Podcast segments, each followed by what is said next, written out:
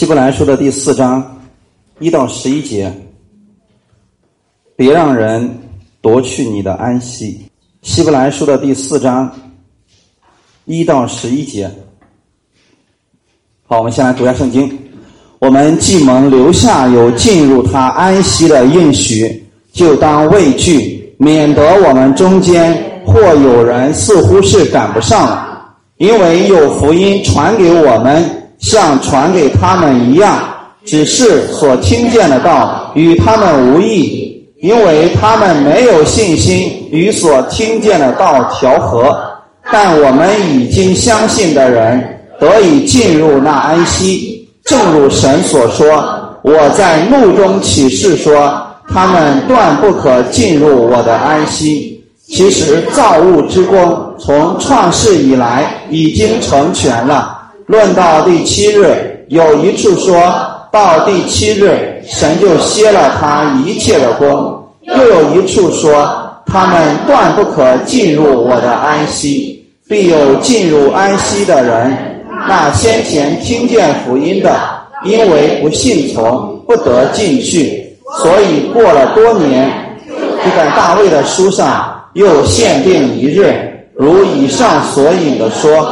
你们今日若听从他的话，就不可硬着心。若是约书亚已经叫他们享了安息，后来神就不再提别的日子了。这样看来，必有另一安息日的安息为神的子民存留，因为那进入安息的乃是歇了自己的功，正如神歇了他的功一样。所以我们务必竭力进入那安息，免得有人学那不信从的样子跌倒了。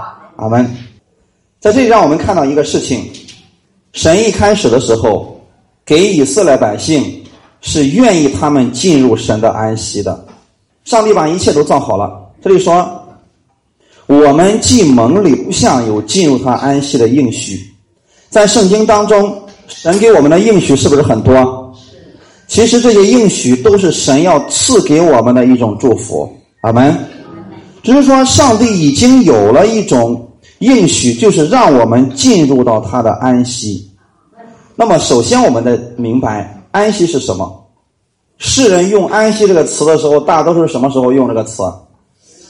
哎，在一个四四方方的东西面前，他们说安息吧。好像就在那个时候，人才能够有安息。但耶稣基督让我们进入他的安息，不是让我们每个人躺到那个棺材里边去啊。耶稣让我们进入他的安息，是让我们带着他的能力，带着他的这个得胜去生活的。所以安息不是度假或者无所事事，安息也不是什么都不做，安息就是。你知道神已经完成了，你带着这种得胜的心、赢者之心去面对一切。我们每个人都得工作，我们生活当中也会有一些挑战，或者说我们需要跟人打交道。但是我们里边需要拥有的是这种安息的心，这样的话，你不会轻易的被别人给搅扰了。所以神给我们有进入安息的应许，就当无畏惧。这是新约里边提到关于畏惧的事情，一不小心你就跑到安息之外了。失去安息的人会烦躁不安，甚至说一点小事情啊，他都能够呃发很大的火。这样的人是没有安息的。所以这里告诉我们说，当就当畏惧，免得我们中间似乎有人是赶不上了。福音有没有给以色列百姓？给了。只是所听见的道与他们无异。很多人是不是也听到？听完之后呢，回家之后该咋样咋样？这个道跟他没有益处，就像我们今天所讲的那样。那么他听是听见了，在生活当中并没有给他带来太大的改变。还有信心，但这个信心呢，并没有跟生活调和起来。只是他们所听见的道与他们无异，因为他们没有信心与所听见的道调和。调和是什么意思呢？神的话是神的话，我的生活该怎么样生活，还怎么生活？这样的话，神的道和你的生活就是分开的，这样对我们生活是不是没有益处啊？我愿意大家是什么呢？你听完道以后，能够把这个道用在你的生活当中。这样的话，就等于说这个道它是活的，它不再是一个就像你听书一样啊。呃，今天感觉挺好的，回到家以后还还怎么样？原来的生活，这样的道对你是没有益处的。我愿意大家信耶稣，那就是听到了，然后把这样的道就在我们的生活当中把它用出来。第三节说了，但我们已经相信的人，我们怎么样呢？我们得以进入那安息，在相信主的人面前，神是愿意你进入他的安息当中的。阿门。但是当时的时候，神对以色列百姓他说：“我在怒中起誓说，他们断不可进入我的安息。”上帝创造天地的时候，我们什么都没有做，上帝造好了这一切，我们享受神所造的。对吗？第六天最后一天造了亚当，造了夏娃。你说在创造施工上他们有没有参与？没有。所以对我们人来讲，我们就是跟神一起进入了安息。上帝六天造好天地以后，第七天怎么样？他进入安息了。换句话来讲，亚当第六天造好以后，然后紧接着。跟神一起进入到了安息当中。神造好你之后，不是让你急着去工作，是先让你进入到安息当中。阿门。所以每一周的第一天是至关重要的。星期天作为每一周的第一天，神是希望你先进入他的安息，带着他的能力，然后再去做工。先听到他的话语。把这样的话语跟你的生活调和起来，然后再去工作，去处理你的人际关系。这样的话，你是带着主耶稣的得胜去面对一切的。所以这里希伯来书第四章说要进入主的安息，在那里我们知道神是掌权的，我们也知道他是为我们征战的神。关键是一旦你进入这种安息，你需要不断的进入，因为一不小心。还会再出来，所以你不是进入一次，你是不断的要进入到安息当中。既有必进入安息的人，那先前听见福音的，因为不信从，不得进去。有很多人不能够进入安息，是什么原因呢？因为不相信，不相信神的话语，好吗？有人说不对啊，我也信神呐。我们现在说的不是你得救不得救的事情。是在某一件事情上，你是否相信神能够帮助你？如果我们在这件事情上我们不去相信神，你就在他这件事情的安息之外。阿门。嗯，所以我们就要学习说，怎么样能够不断的进入到神的安息当中？因为你的人生当中有许多安息的偷窃者和毁坏者。约翰福音第十章第十节说了：“盗贼来。”无非要偷窃、杀害、毁坏，这里边指的是不是魔鬼？魔鬼要做什么事情？就是要偷窃、杀害、毁坏。魔鬼呢，偷窃你之前，比如说偷走你的健康之前，偷走你的喜乐之前，他首先要偷走的是你的安息，因为当人没有安息的时候，他马上就开始手忙脚乱。紧接着，他的一切都开始变得一塌糊涂，所以魔鬼的工作就是要偷窃、杀害、毁坏，这是魔鬼的工作。那么耶稣基督来了呢？他要叫羊得生命，并且得的更丰盛。阿门。总是有人或者环境能够让你失去安息，所以你要想活在这个神的安息当中，你要给你自己的内心设一个。界限，不要让每样东西都进入，这是我们要学习、要去训练的一个事情。你不能整天去看那些垃圾信息，你还想待在安息当中，这个是不可能的。所以我们的心里边也不能总是去接收那些悲剧、意外或者负面的消息。你看，现在我们打开微信，每天看到的信息多不多？有非常多的信息，但是其中是不是有很多是垃圾信息？就让你一看之后心里边很难受，让你看了之后就心里不舒服。那么这样的信息应该怎么办？你看到这个题目就立刻把它给删了。为什么非得让他进入到你的心里边来影响你呢？比如说，看啊，某个地方又杀了几个人，看看那血淋淋的场面，你还要不要看下面呢？也别看了。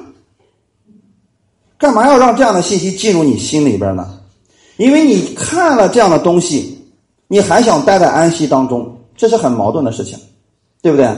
我们要给我们的心里边设一个界限，那就是不要让随便的东西。都进入到我们的心思当中，不要关注这些东西。有些事儿啊，有些东西啊，该扔就得扔了它。阿门。因为看的多了，反而会影响你。我们看了之后，我们心里可能会更难受。因为人生当中，你去网上现在看，有多少信息是真实的呢？你又何必去把那些假的东西、不该看的东西都接受到你这里边？请记得，你的心不是垃圾桶。阿门。有些东西你进去了就很难再把它过滤掉了，它会影响你的。最好的方式就是先堵住它，别让它进去。我们看《民数记》的三十三章五十一节到五十五节，一起来读一下。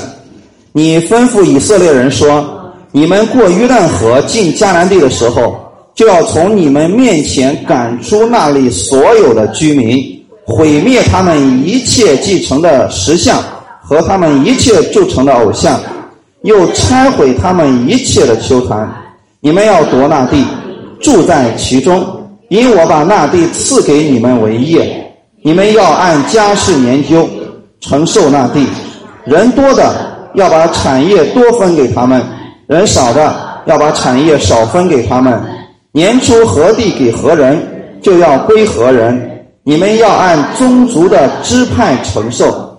倘若你们不赶出那地的居民，所容留的居民就必做你们眼中的刺，乐下的荆棘，也必在你们所住的地上扰害你们。阿门。当时，当神把迦南地应许给以色列百姓的时候，神对他们说：“我让你们进迦南地的时候，你们要赶出。”那在你们面前的所有的居民，神说的清楚不清楚啊？要赶出你们所有的居民在你们面前的。那么有人就说了，为什么要赶出他们的所有的居民，还得把他们原来弄的石像都给毁掉了，把这些偶像都要拆掉？为什么要弄弄这么干净呢？原来迦南七族，也就是迦南地原来的居住民。他们当时已经败坏的不像样子了，偶像遍地就不说了。那当地的同性恋呐，还有奇奇怪怪的病已经非常多了。那么在神看来，当一个罪恶达到一定程度的时候，神就要进行毁灭的。对于以色列百姓来讲，你不能跟他们是一样的生活方式。阿门。对于今天的我们来讲，你不能跟世人。过一样的生活，你还想承受上帝的祝福？这个是难的，因为他们会反过来来搅扰你们的。我们看这里说，神就告诉他们说啊，把他们一切的偶像啊、石像啊这些东西都要毁灭，要把那地的人赶出去，因为我把那个地方赐给你为你的产业了。然后后面说了，所容留的居民，如果你不赶出那地的居民，你看。上帝是不是一直给他们选择的机会？你要赶出去，我给你们这个地为业。如果你不赶出去，后果是什么呢？那地的居民必做你们眼中的刺，乐下的荆棘。那个意思是什么呢？他会不断的扰害你们。在这个事情还没有发生的时候，神的话语就已经给他们了。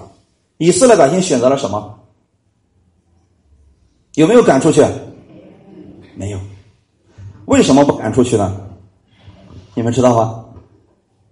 因为当时在那个地方的人，他们是非常高大的，你们知道吗？以色列百姓很聪明啊，就像我们国人一样的聪明，用他们发达的大脑一分析，不行，不能赶出去。你看，这群人个子这么高，体型彪悍，当奴隶再合适不过了。如果把他们赶出去，是多么可惜的一件事情啊！结果他就把这群人留下来当奴隶，这群人后来就不断的滋扰以色列百姓。我们在当时想，以色列百姓这个决定决定绝对是英明的，他们为什么会有这样一个想法呢？想过没有？为什么以色列百姓会想到让这群人给他们当奴隶呢？原因很简单，他们仍然活在过去的思维方式当中，他们过去给别人当奴隶。现在呢，得自由了，他们心想：不行，我们也得找点奴隶。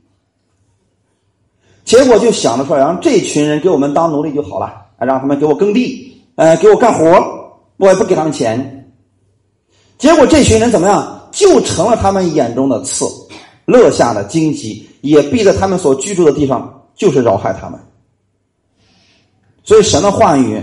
我们有时候看起来不太合理呀，啊，你好像这么做对我们一点好处都没有啊。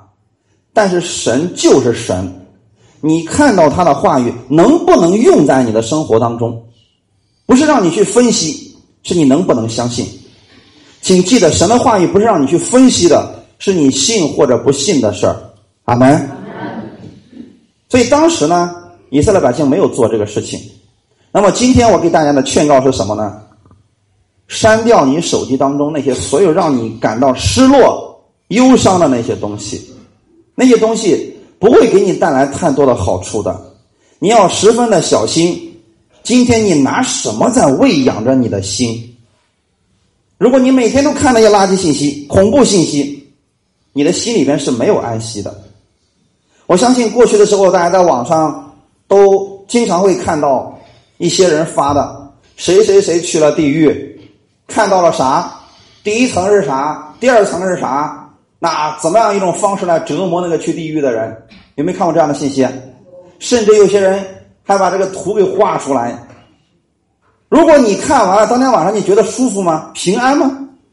这样的信息，许多基督徒觉得很有意思，说我得看看他们去了地狱，地狱里边到底有啥玩意儿？知道我给你们有什么劝告吗？别看这些信息。如果你想去地狱的话，好好看一看吧。理解我的意思了吗？你又不准备去那儿，那你看他干什么呢？你准备去哪里？那你为什么不多关注一点关于天国的消息呢？在圣经上，关于天国的东西多不多？太多了，我们说没时间看。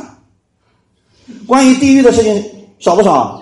就那么几句话。结果呢？别人弄了一点更多的，我们就特别喜欢去看。看完之后失去信心了，说主啊，为什么我这几天老做噩梦呢？先说看了这样的信息不做噩梦才怪呢。所以你不能又每天去看这些垃圾信息、恐怖信息，你每天晚上还求主主啊，为啥我睡不着觉了呢？谁造成的？所以说有些东西你得把它挡在你的心的外边阿门，别让它进入你的心里边。有的人就喜欢看这些东西，所以产生了很多的担心。有的人天天担心油价上涨啊、裁员了、破产了。你知道这样的担心会就会产生一些忧虑，就会让你紧张。所以你不能够整天去接收这些负面的信息。不管这个世界怎么发展，我们的神仍然坐着为王。这是我们应该相信的一个事情嘛。箴言书第四章二十三节说。你要保守你心，胜过保守一切，因为一生的果效都是由心发出的。一定要保守你的心，不要去接受来自各方面的消息，你都接收。也就是换句话来讲，不要什么人的话都信，愚昧人是话都信，是不是？哎，那智慧人是处处谨慎的。所以我们不能说，我们今天信了主了，我们当一个愚昧人，谁说啥我们都信，谁说什么我们都相信，别人说街上有老虎，你你也传街上有老虎，别去出去，别出去了。我们不能相信这些事情，阿门。所以，如果你想过的一种得胜的生活、积极向上的生活、充满信心的生活，就必须要保守你的心，不接受这些东西。你不接收，它自然就不会影响你了。其实，我们每一个人的心啊，就像一个收音机一样。还没有微信啊、手机这些东西发达的东西之前，我们那时候都听收音机。收音机里面是不是也有垃圾信息啊？报告一些很糟糕的信息。那么最好的方式是什么？你换一个台吗？是不是？听点歌曲，积极向上的歌曲，这不就可以了吗？对我们来讲，我们的心要调整到耶稣基督那个频率上去。哎，别调到其他台上去了。调到其他台上去，听的越多，你中毒越深呐。所以你换台的时候一定要小心，你所听到的究竟是不是耶稣基督的福音？阿门。要让你的心时时刻刻接收的是关于耶稣基督的信息，这就会给你的生活产生积极的影响。福音就是好消息，而耶稣基督就是福音的开始，也是福音的结束。所以我们愿意大家。每一天用基督的话语去喂养你的心，建造你的心，这样的话你就能保持一个有信心的、正面的、有盼望的生活。如果你特别喜欢看恐怖片晚上做梦的话，就在你的心里种下这种东西。那我想，在我们那个年代，八零后、七零后的那些人，那个时候。特别是农村呐，什么地方还有那个露天的巨大的电影啊？有些人有这个印象，《聊斋》是非常流行的一部电影，我相信许多人都看过，还都在大广场上看完了。看完当时看的时候那是津津有味啊！看完之后呢，回家的路上，假如说你回家路上两边都是地，你觉得你的心是平安的吗？你总会瞄两眼。看看有没有东西从里边出来，是不是？我忽然飘过一个白布，你都吓得不得了。你说这是谁把种子种到你心里去的？哎，你要是不看那个，旁边的人要是他从来都没看过这个电影，他跟你一块走，他觉得你有问题了。怎么回事？老是往后看啥呀？你说有鬼啊？他说哪有鬼啊？是不是你的心跟他的心不一样？所以我们要保证我们的心不接受这种乱七八糟的东西。阿门。再到后来的时候。有了这个电脑的时候，日本拍的恐怖片是不是更可怕了？日本拍的恐怖片大多数都在家里边的，什么电视里爬出一个东西，厕所里爬出个东西。你要是天天看这些东西，你晚上在家里一个人能不害怕吗？所以惧怕不不是从神来的，怕的就是本身神不愿意给你惧怕，你却到处去搜集这种惧怕的东西，然后每天去看，它在你的心里边发芽了。能不产生惧怕吗？所以很多时候我们看到了一些东西，就会影响你的生活。阿门。那么遇到这些事情的时候，最好的方式是什么呢？不看。阿门。愿意大家，不管你是从手机上、从电视上，你看到恐怖片的时候，马上把它换掉，或者马上把它关掉，这就是最明智的做法。阿门。千万别一边看一边祷告，主啊，我不受这个影响。啊，这个是不行的啊！如果你总是接受这个负面的东西，这个会进入到用人的话来讲，会进入到潜意识当中。我们今天从圣经里面讲，它会进入到你的魂的部分，然后就会影响你自己。晚上做梦可能就会梦见梦到这些乱七八糟的东西，这些东西会让你的里边的圣灵担忧的。阿门。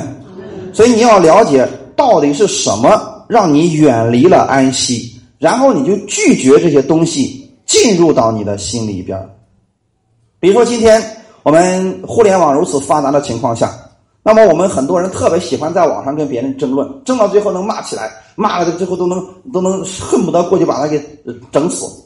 那你说又何必这样生气呢？是不是？如果言语跟他不合，你就不用再跟他争论了，直接或者把他删了，或者呃你不再上了，关了网不就完事儿了吗？遇到这样的事情。不要继续下去，阿门啊！因为很多人他们确实没事干，上网之后言论自由嘛，人家说什么的都有。所以你不要是话都信，也不要跟别人去争论。这样的情况下，你特别容易进入定罪模式当中，而神希望你进入的是安息的模式。阿门。神希望你常常在他的里边享受他的安息，所以不要让魔鬼偷走你的安息。你一定要给你的内心设一个界限，然后对自己说：“我不活在别人的世界里边，神定义我的生命。”换句话来讲，人他不管怎么说我那个话都不会成就的，神怎么样评价我那才是重要的。我在神的眼里边是宝贝，我在神的眼中是同人，阿门。我是圣徒，是神所爱的。我们这样这样来对自己宣告，你就在安息当中。希伯来书十三章第六节也告诉我们说，所以我们可以放胆说，主是帮助我的，我必不惧怕。人能把我怎么样呢？你相信神的话语，上帝是帮助你的。人不管怎么样说你，他能把你怎么样呢？难道他说你两句，你就会掉个什么东西吗？不会。但神要说你什么，就一定会成就。我们更多的要在意神给我们说了什么，所以不要整天去盯着别人，别人在做什么，说什么啊，开什么车，吃什么东西，这个不重要。我们要走的是我们自己的人生道路。阿门。所以你看，世上的成功者，他们一般都呃不会专注别人，他会专注于自己。对我们来讲，我们的标杆是耶稣基督，我们朝着耶稣直奔就行了。其他人怎么说那是他们的事儿，他们愿意怎么信也是他们的事情。阿门。停止去比较，一定记得停止去比较，否则你会失去安心。有一些人特别有呃情绪化，就是每一次他有问题都来找你，都是来找你。你知道找你的情况之下，你又他又不愿意听你怎么解决问题，就是就是想找你说说话。今天，哎呀，怎么样？我这可悲惨了，你听我说会儿。你说好，那你说吧，说吧。一开始还有同情心，第二天又给你打电话，怎么？有空吗？你说哎，有空啊，好来，把昨天的事又重复一遍。如果这样坚持一周，请问你能坚持多久？想过没？他反反复复的就把自己的问题不断的倒给你，倒给你，倒给你，结果你发现自己的垃圾桶很快就满了，马上你也跟着他一块儿有暴躁了，是不是这样的情况？那么我们遇到这样的事情的时候，我们要知道，这些人他实际上只是想对你倒一些垃圾而已，他并不愿意听你去怎么样解决问题。这些人是失去安息的人，你很爱他们。但是你不应当被他们影响。我们要做的事情是什么呢？不要把别人的东西都接过来装到自己心里边你如果真的想帮助别人，请听好了，把他带他的问题，把他引到基督面前，不要让这些东西装到你的心里边阿门。要让这个人学会去依靠神，而不是有啥事都找你。如果这一次他找你。你解决他的问题了，下回有事呢，他还找你，那你这样的话，你又能帮助几个人呢？有些事你可以帮助他，有些事帮不了的时候，你跟他一块烦躁，所以这样的话，你就特别容易失去安息。有一天你自己也可能会崩溃。我非常赞同大家都互相去帮助，去互相爱护，花时间照顾人。只是我们要说的是，有一些人。他是不肯去面对自己的问题，他只是想把问题丢给你，他把问题丢给你，他就安心睡觉了。结果你安心不了了。那么遇到这样的人，我们怎么办呢？还是我刚才说的，教他如何去依靠神。如果今天你已经教他了，他不愿意依靠神，他说我不愿意去祷告，我不愿意去呃向神去说这个事我就愿意跟你说，你应该怎么办？其实方法很简单，如果他一直这样，你一定要学会拒绝。阿门。当你去拒绝他的时候，他不再向你道了，他就开始学习向神来道了。如果他总是有一个可以道的对象，他就绝对不去依靠神。弟兄姊妹，我们很多时候我们要知道，我们没有办法负责别人的人生。我们可以劝勉，但是听不听那是别人的事情。阿门。如果有些人只是想活在愤怒、苦读、惊慌失措当中，他们总是抱怨社会，抱怨这个不好，抱怨那个不好。你遇到这样的人，你得告诉他，其实有一种更好的生活方式，就是在神的安息当中。阿门。如果他说我不愿意，我不相信，最好的方式，渐渐的远离吧，因为你不是垃圾桶。请记得，弟兄姊妹，你不是垃圾桶，你得学会保护自己，不要让你失去安息，因为你失去安息了，你帮不了别人了。有时候我们不知道我们自己到底有多大的这个容量，别人一点事儿也说给你一样，烦躁的比他还厉害，这样的话你就先不要去帮助人了，还不如不听为妙。阿门，弟兄姊妹，那么对我们来讲。我们需要给自己的人生设一个限制，那就是说，每一天你可以给自己说了啊，我我今天我可以帮助一个人，那就帮助一个，对不对？其他的事你就不做了。像我来讲，我每一天是对我自己有一个时间的限制的，早上七点钟手机开机，然后晚上十一点手机自动关机，有时候会早一点，像像这个夏天的话涉及到六点，然后为什么我这么去做呢？其实我需要有一个私人的时间。如果说晚上十一点多了，有人还给你打电话，第二天你所有的行程安排都会乱套，你原来想帮的人也帮不了了。我这个就是给自己的人生设一个限制，阿门。所以你们也需要这样来做，给自己留一个跟神单独相处的时间，不要每天总是从早忙到晚。你特别容易失去安息的，你给自己跟神之间设一个特别的时间，这段时间当中，我手机关机，或者是设到静音上，等我这个时间结束了，我再去处理那些问题。阿门。比如说现在这个时间，那么这个时间是大家听到的时间，你可以设置你的手机直接是静音，等这个时间结束了，你再去处理这些问题，也许那个问题已经不是问题了。假如你正在听。这个道正好能解决你的问题，突然来了一个电话，这个人马上让你失去安息了，你下面的道也听不进去了。所以说，我们需要有这样一个智慧，就是给自己的人生设置一个界限。阿门。嗯，因为确实有很多人总是什么事儿都是大惊小怪的，什么事儿都是大事儿啊，他需要立刻你来帮助他，明天就好像太晚了一样。你如果不给自己的人生设一个限制，你就特别容易被别人影响，阿门。进入安息实在是太重要了。上面讲了那么多，其实就是希望我们在生活当中能够在安息当中来面对一切，就是你用一个得胜的心态，用一个已经赢了的心来面对你的生活，阿门。所以我们不能让那些不肯面对问题的人总是拦阻你，要认清那些人。实际上是安息的夺取者，别让别人夺去你的安息，阿门。所以你需要做出改变。对一些人是慢慢的需要跟他远离的，阿门。我们不是让大家都自私，而是要有智慧，好门。因为你不可能解决每一个人的问题，而且你也不可能让每一个人都满意。就拿我来讲，我今天讲到，也不可能让所有的人都满意，总是会有一些人他挑刺儿的，他是怀着那样的心来听的，那又怎么样呢？对我来讲，我已经把我该讲的表达出来了。我们的做法是什么呢？把福音传给每一个人，但是至于说人能不能都信，这个事儿我们负责不了的。因为你不是神，好的，你传福音给每一个人，你不能保证每一个听到了都信，因为你不是救主。我们已经有一位救主了，那是耶稣基督。我们能做的是什么呢？把人带到救主的面前，但是不要让人夺去你的安息。因为确实有一些人，他们不是想真的改变，他就是喜欢向别人吐口水儿，然后呢，就是把那个。苦水倒给别人，他就舒服了。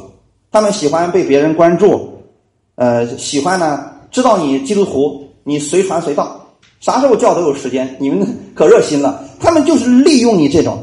有时候我们太热心的帮助他们，反而让他们更软弱呀。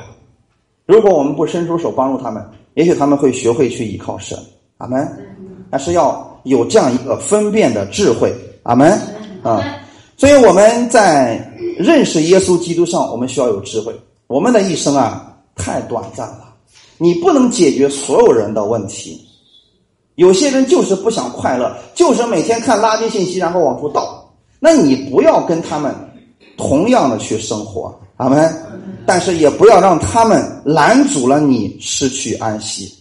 有些人就是喜欢在律法当中活着，他们常常生气，定这个人的罪，定那个人的罪，那是他们的一种生活。你不必如此，你要活在耶稣基督的恩典当中，每一天享受他的喜乐。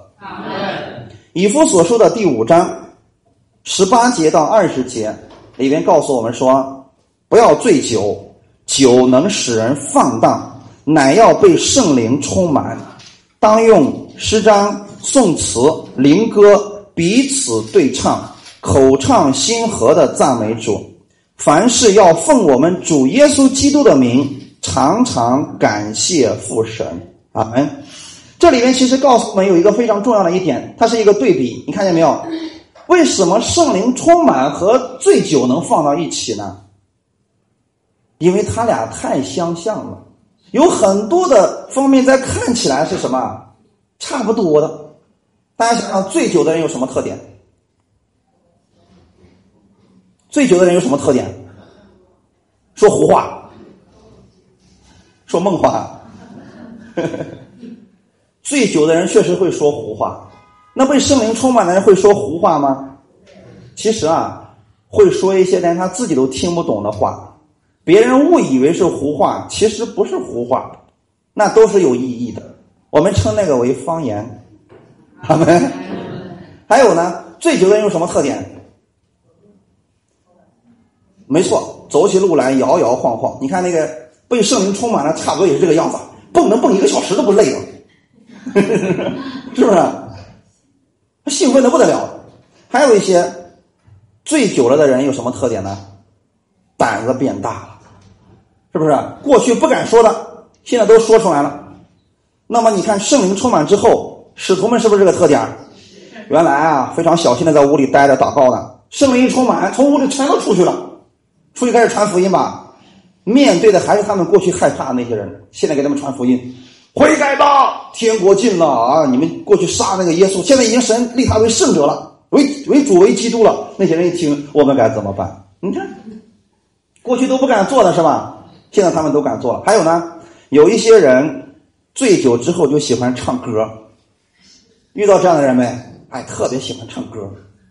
那圣灵充满之后的人有没有喜欢唱歌的？有啊，我们称之为什么灵歌？是不是？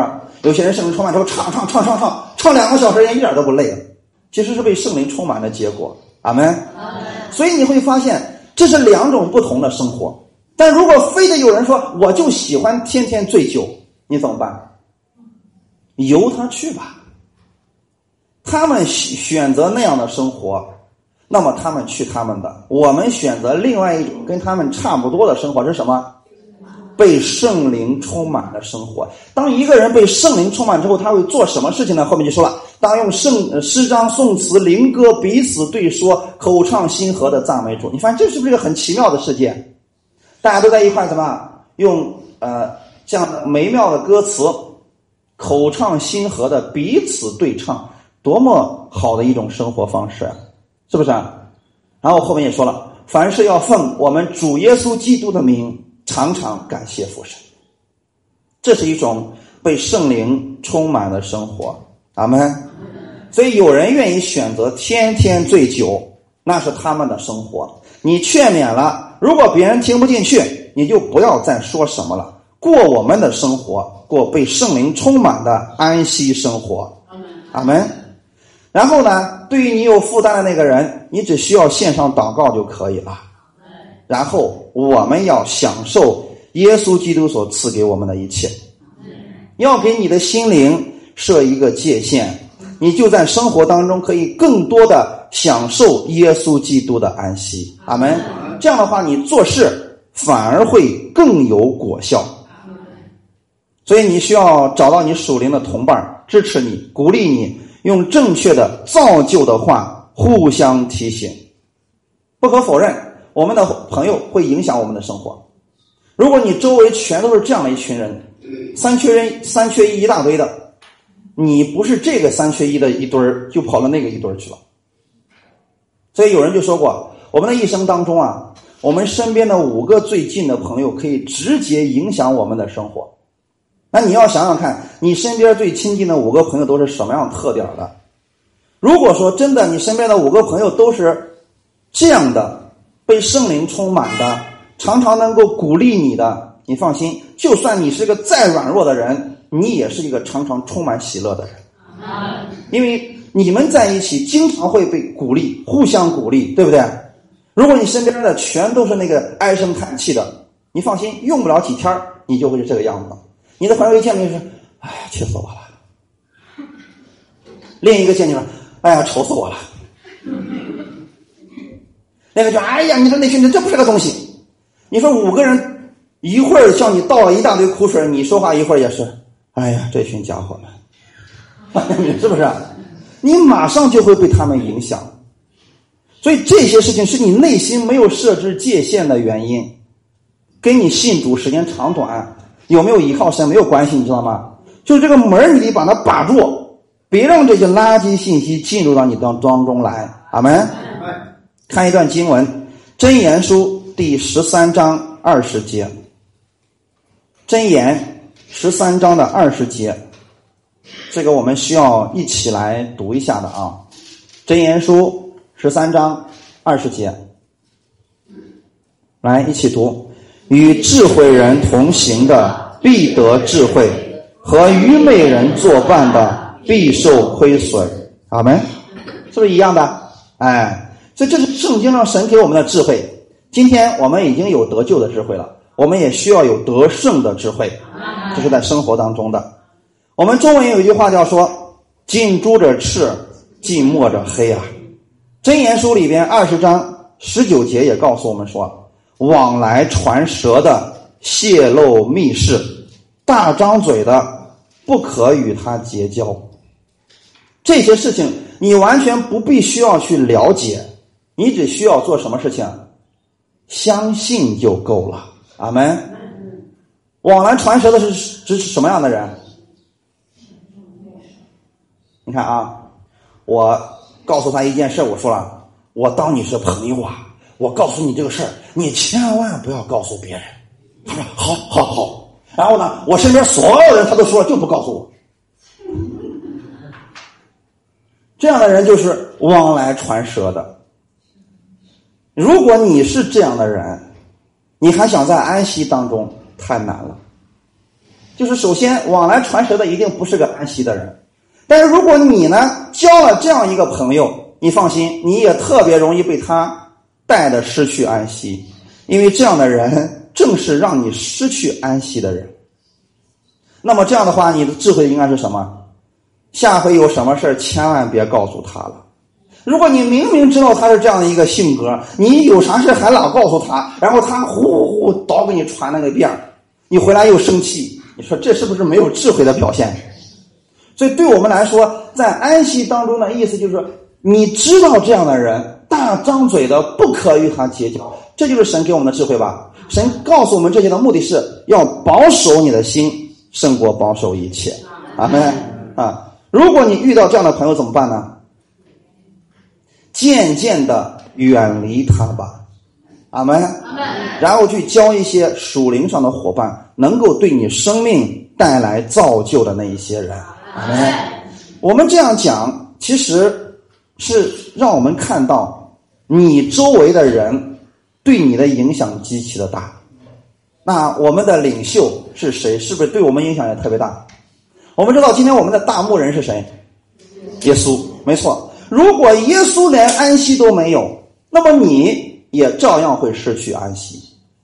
耶稣的事工实际上是比我们任何人都多的吧？他传道事工从早到晚，确实是挺忙的。但你看耶稣，他有没有？休息的时间有，圣经上说的什么？每天到夜晚的时候，耶稣就独自一人上山去祷告。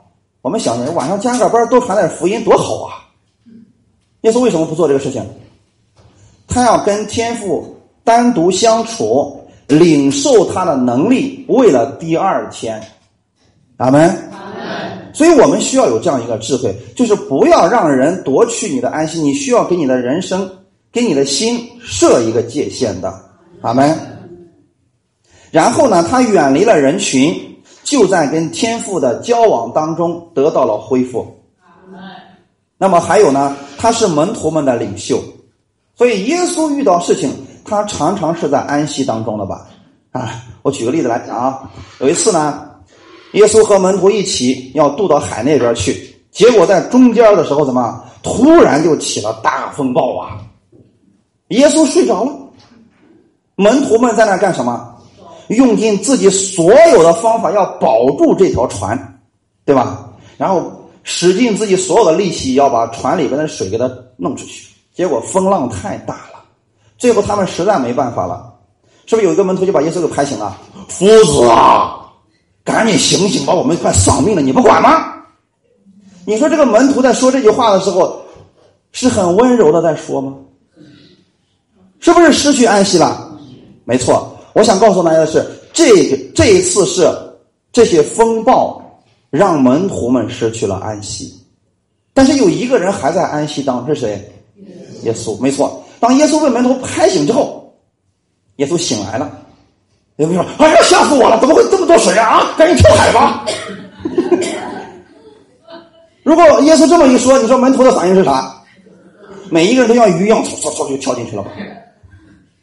所以说，我们的领袖是谁也至关重要啊！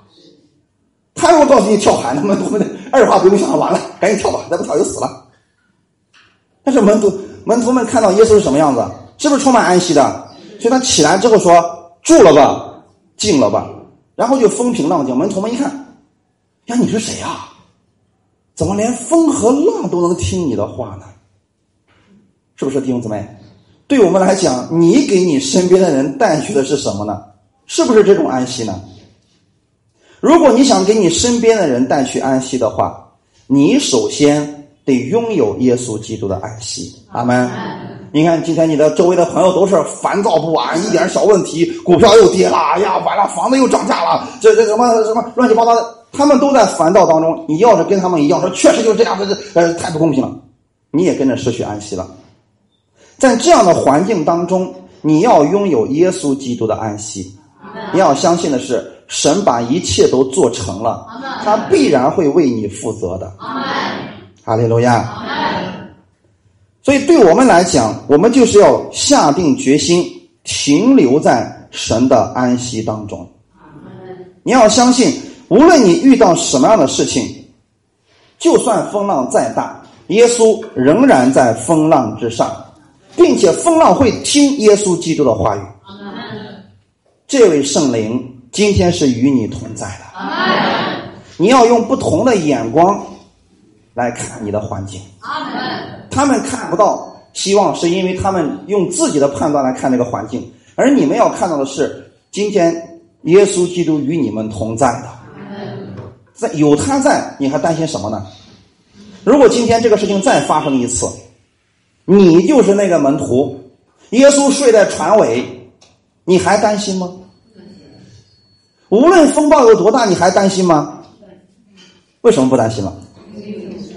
你知道了耶稣的能力，对吗？你已经从圣经上看到了耶稣的生死、复活、掌权，这一切都已经装在你脑子里边去了。所以你说：“哎呀，风浪你再大点，我连动弹都不用动弹。你有本事把这个船给我淹了试试？是不是就在安息当中了？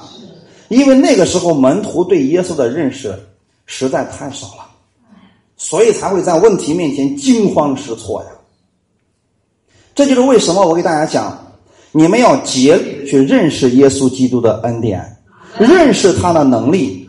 无论你的环境是什么样的，问题是什么样的，你不会惊慌失措，你会在安息当中。阿门。阿门。所以别让那些负面的东西把你从安息当中唤醒，也别让这些忧虑、怀疑的人让你失去安息。持守神的这个安息。你要相信，无论你遇到什么事儿，神都不会对你不管的。在我们人生的风暴当中，在艰难的时刻，我们该怎么样回应呢？就是这个是重要的。你需要明白耶稣是怎么样来回应这个风暴的，那么你今天就怎么样来回应你的环境？阿门。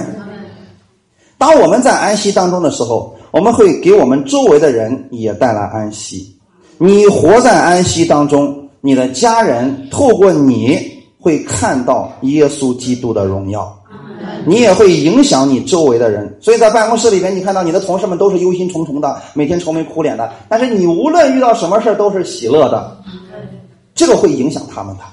他们会说：“为什么你总是每天喜乐的那个样子呢？”这个时候，你可以告诉他：“因为我有神与我同在。”如果你愿意，可以跟我一块信耶稣，你也可以拥有在凡事上都喜乐的心。这样是一种传染力。阿门。比你去跟别人使劲啊，给我去教会吧，给我去教会了。你每天你发现你都愁眉苦脸的，你都那个样子，我跟你去干什么呀？是不是？所以先让耶稣基督的安息充满在我们里边。比如说，今天我们去呃住旅馆的话，门后面一般都会有个牌子叫“请勿打扰”。这个意思是什么呢？你要对自己里边要有这样一个牌子，就是在心门上挂上“请勿打扰”的牌子。不要怕一些问题，当一些问题来临的时候，你要对自己说：这些问题不是问题，他无法让我失去安息，因为我们的主与我同在。因为你知道耶稣今天仍然在安息当中，阿门。所以不要让你现在遇到的任何的事情，或者是你身上的疾病，或者是你儿女的问题、家庭的问题、人际关系的问题，别让这些人夺去你的安息。很多人，特别是堵车的时候，那个心就开始烦躁了吧？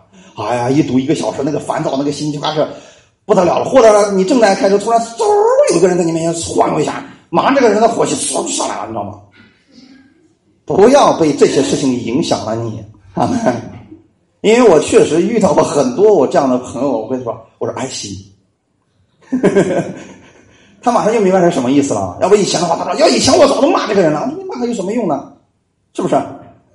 对我们来讲，很多的人，很多的事情，就是要夺去我们的安息，因为夺去安息了，后面那些祝福你也跟着一块就失去了嘛。弟兄姊妹。我们今天不可能赶走每一个安息的偷窃者，别期望他们改变。比如说，你去一个公司里边上班，你那个老板那个嘴总是不干净，你怎么办？你说我换一个公司，你发现那个还是一个德行，怎么办呢？给自己的心门上挂上“请勿打扰”的牌子，那意思什么？你说的这些话，我不接受，我拒绝接受，阿门。别让他进入你的心里边哈利路亚。如果我们总是等着别人改变，可能你的一生都是活在压力和忧郁当中啊。或许有些人永远都不可能改变。好消息是我们可以改变，阿门。你可以让神来提升你的能力，让你活在他的安息当中，因为耶稣是得胜者，阿门。以色列百姓呢，其实就是这样经历神的。我们想看一开始的时候，神对摩西说。你去埃及地，把我的百姓救出来，带他们到流奶与蜜的迦南地。摩西就去了吧。以色列百姓也看见了十个神降下来的灾祸，觉得这个神是有能力的。哎，没有问题，我们愿意跟着摩西走。等他们出了埃及之后，埃及法老突然变卦，后面就集结了这精锐的部队去追赶这群以色列百姓。摩西带着他们往前走啊，走啊，走啊，吭，走到了一个地方，前面是红海，后面追兵已经到了。在这种情况下，怎么办？马上眼看着埃及的军队就来了，这群百姓根本就没有对抗的力量，这就是特别让他们容易失去安息的事情吧。跟生命有关的，所以当时我们看到这个事情的时候，以色列百姓都失去了安息，是不是？他们开始埋怨，埋怨谁？埋怨摩西。摩西啊，你为什么把我们从埃及带出来？难道埃及没有坟地，让我们死这个地方吗？他们为什么埋怨摩西啊？他们愿不愿意出来？愿意。可是因为现在遇到了环境，这个环境在他们看来没有任何可以解决的方法，对不对？我们用任何方式去判断，这都解决不了。用他们的脑袋转一万圈，还是一个结果，死定了。所以他们就开始埋怨、埋怨、埋怨。大家想一想，埋怨能解决问题吗？不能。可是他们就去埋怨摩西。这弟兄姊妹，当你们遇到问题的时候，不要埋怨你们的牧师，要学会转向神。阿门。阿门。以色列百姓一开始就是埋怨，那么埋怨摩西，摩西怎么办？摩西说：“我也是人呢，我怎么办呢？”所以当时摩西就转向了神，对不对，弟兄姊妹？同样的问题，以色列百姓是埋怨，而摩西是转向神。当时说一句话，《出埃及记》的十四章十三节到十四节，我们一起来读一下。好，我们一起读。摩西对百姓说：“不要惧怕，只管站住。”看耶和华今天向你们所要施行的救恩，因为你们今天所看见的埃及人，必永远不再看见了。耶和华必为你们征战，你们只管静默，不要作声。阿门。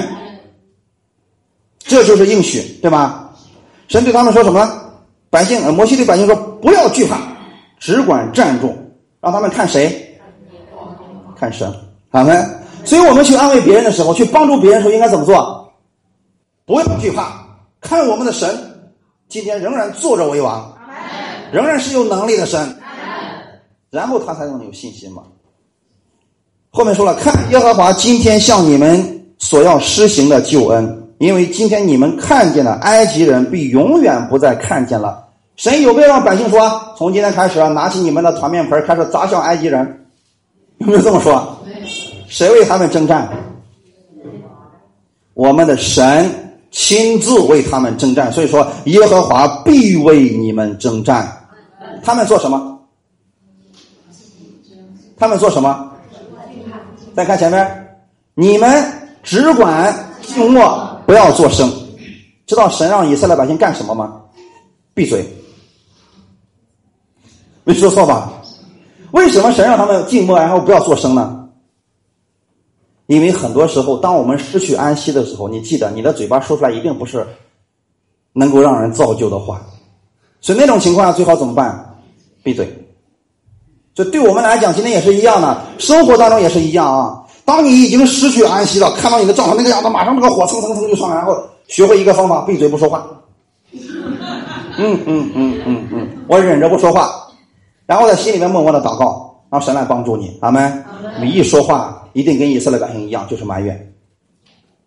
所以神一开始告诉他们说：“我为你们征战的时候，你们就别说话了，你们就看着就行了，看我怎么样为你们征战。”阿们，所以以色列百姓是这个样子。那么后来过了四十年以后，攻占耶利哥城的时候，那些百姓是不是也是这样的？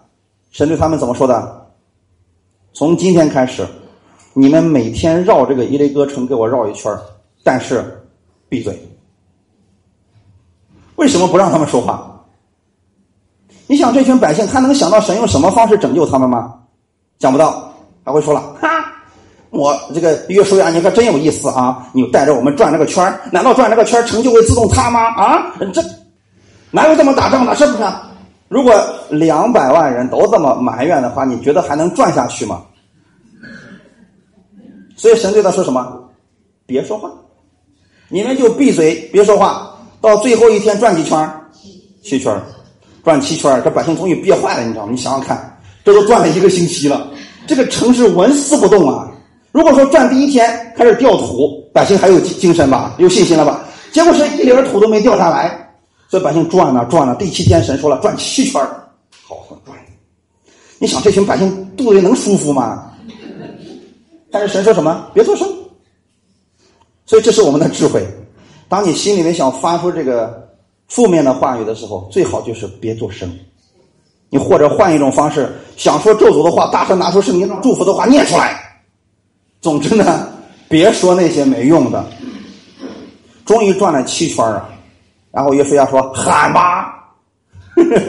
是不是已经憋坏了？喊吧！你不管他喊啥，就开始喊吧。他们一喊，怎么结果怎么样？城墙轰然倒塌，所以这就是神的方式，阿门。你要保持你自己常在这样的安息当中，就是不要让你的嘴巴说出那个负面的，因为你说出负面的情况下，你心里边已经失去安息了。总是有许多人想夺去你的安息，总是有许多环境特别容易让你失去安息。那么从今天开始，你要知道，我们的神必为你们征战。别让这些人夺去你们的安息，比如说塞车啦，周周围的同事对你不好啦，那个暴躁的老板让你变得烦躁不安呐，你不能改变他们，那么就从自己开始，保持自己的嘴巴不说那个负面的话语，要想说就说祝福的话语，阿门。拒绝接受这些负面的，不只是给别人看，更重要的是提醒自己常在神的安息当中，阿门。其实我们的人生。